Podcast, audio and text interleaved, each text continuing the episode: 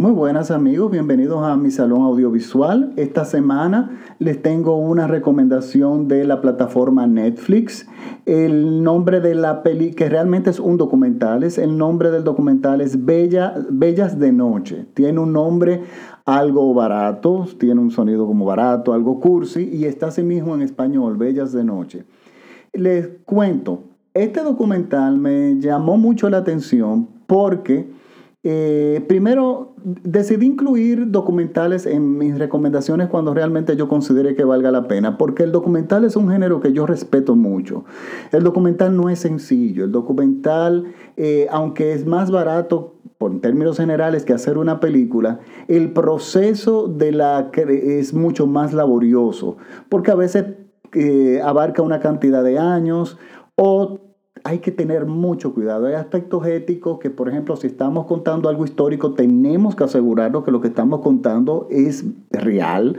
Tenemos que sustentarlo con documentos. Si estamos contando algo que actualmente que está pasando ahora, lo tenemos que tenemos que tener. Es muy parecido al periodismo. Tenemos la misma. El, el documental tiene las mismas éticas del periodismo en cuanto a la información que se va a dar. Tiene también una característica educativa nos quiere informar de algo, eh, nos quiere despertar conciencia en algo. O sea, tiene eh, su función absoluta es dejarnos algo que es de información o, sobre algo que está pasando que es de, gran interés. Es muy parecido, yo diría, al, al periodismo, por eso muchos documentalistas son periodistas. Pues les cuento.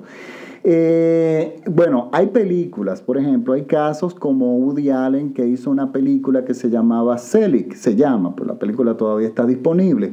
Y, y, esta película toma el formato de un documental, o sea, nos cuenta una ficción como si fuese un documental y nos hace creer, nos vende esa ficción como si fuera una realidad por medio de un documental. Pero eso es una extensión de la creatividad de Woody Allen que decidió tomar este formato para hacer una película de ficción. Y es fue algo muy original de Woody Allen en el momento que fue imitado después por varias personas, otros directores, pero no creo que hayan tenido, no recuerdo que hayan tenido el éxito que tuvo Woody Allen con esa película, y, pero por lo general, o sea, en la, la norma el, documental es algo que ha acontecido, es, es, un, es un tema que estás eh, elaborando que tiene un carácter de información y educativo.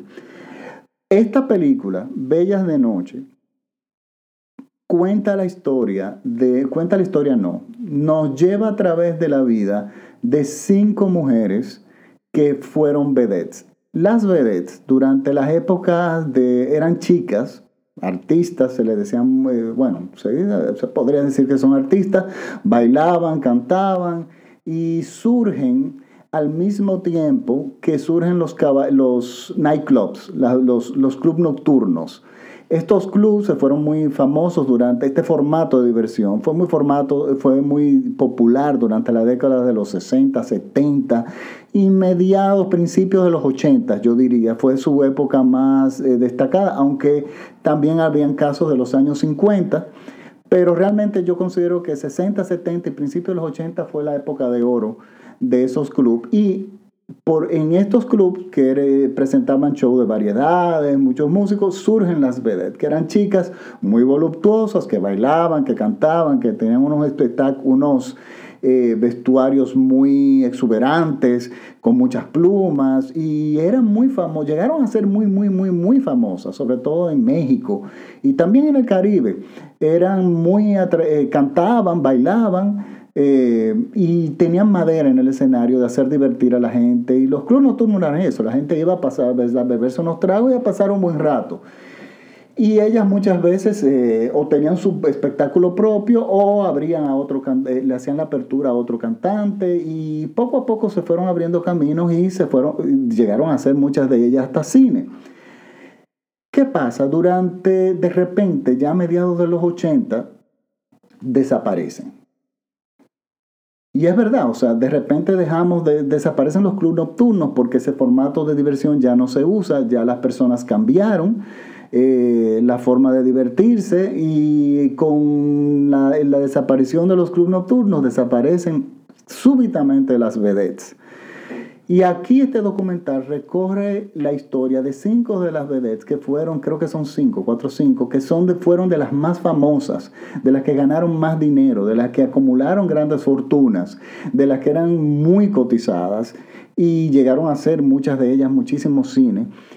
Y resulta que esta directora que es su primera película, de hecho es, un eh, es, su, es, su, primer trabajo por lo menos conocido así eh, internacionalmente, que ha sido premiado, ganó varios, nominado varios premios Ariel, ganó otros premios también, ganó también unos que otros premios, y es de una mujer directora que se llama María José Cuevas, y nos presenta a esas mujeres, esas actrices, esas vedettes que fueron, que son Olga Brinsky, que muchísimos todavía las recordamos, a Lynn May, a Rosy Mendoza, a Wanda Zeus, que fue uno de los personajes que más me impactó, y a la princesa Yamal, que es un, bueno, todavía hoy en día un personaje bastante particular.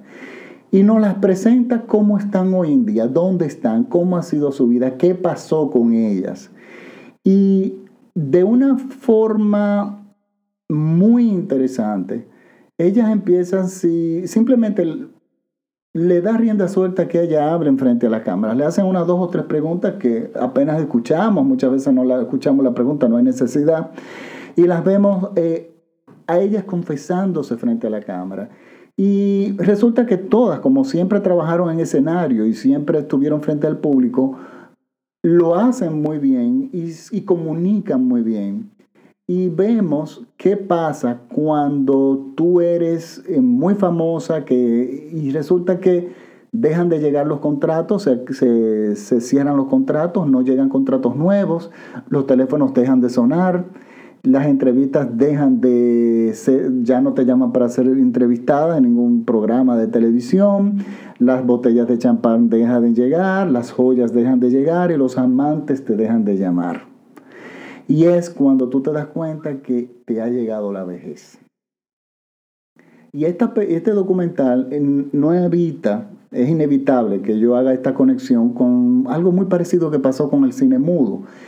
El cine mudo, las grandes estrellas de cine mudo, y en el caso del cine mudo fue todavía más grave.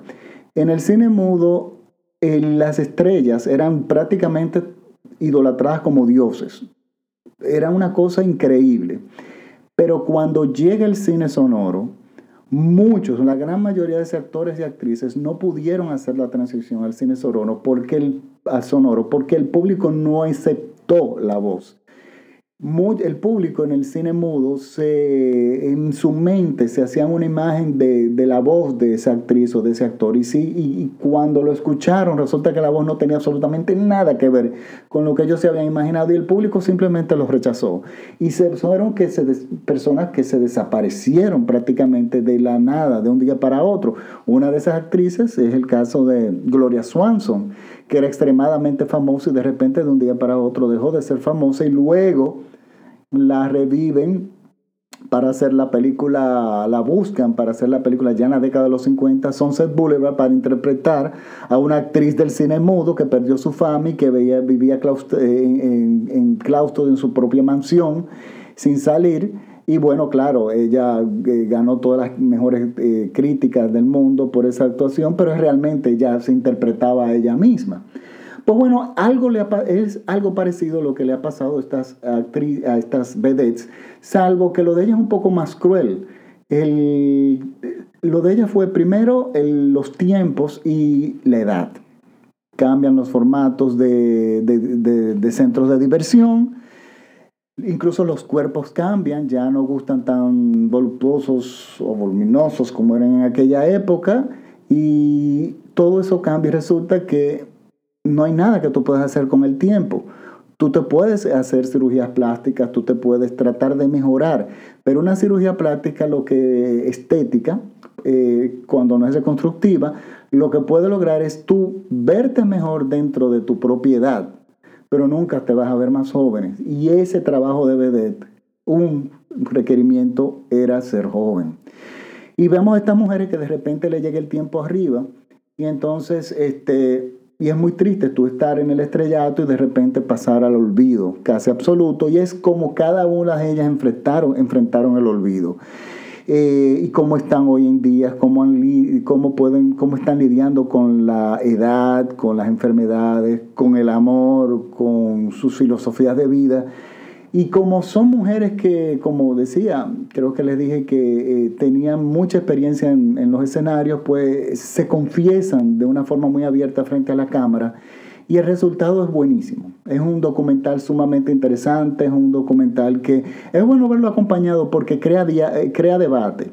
Y sobre todo aquellas personas que llegaron a ver a las vedettes y saber y ser testigo de las de los famosos que eran y de, la, y de los sonaban, los tantos que sonaban, ver esas estrellas ahora en estas condiciones es, eh, despierta mucho pensamiento, o sea, llevan a uno a pensar mucho, por lo tanto, esta es mi recomendación de la semana, está disponible en Netflix, se llama Bellas de la Noche, tiene un nombre cursi, pero realmente es muy buen documental.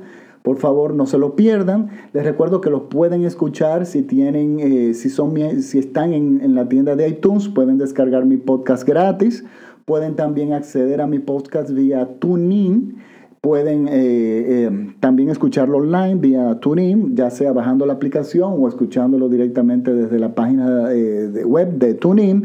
O pueden ir a SoundCloud y descargarlo o escucharme desde ahí. Yo de todas formas lo cuelgo en mi página me pueden seguir, por favor, en Facebook, en el Salón Audiovisual de Francis Poe, donde pueden acceder a mis podcasts directamente. Yo pongo los vínculos ahí.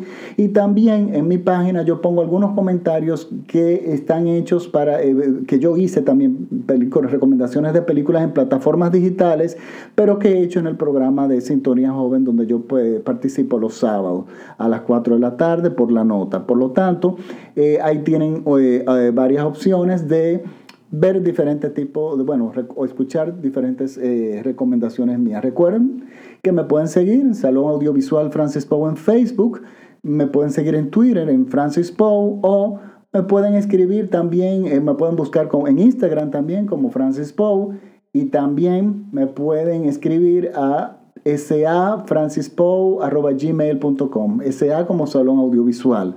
Espero que les guste la película y no, eh, prontamente le tendré otra recomendación de una película extraordinaria. Espero que disfruten esta y Chaito, nos vemos hasta la próxima. Gracias por sintonizarme. Chao.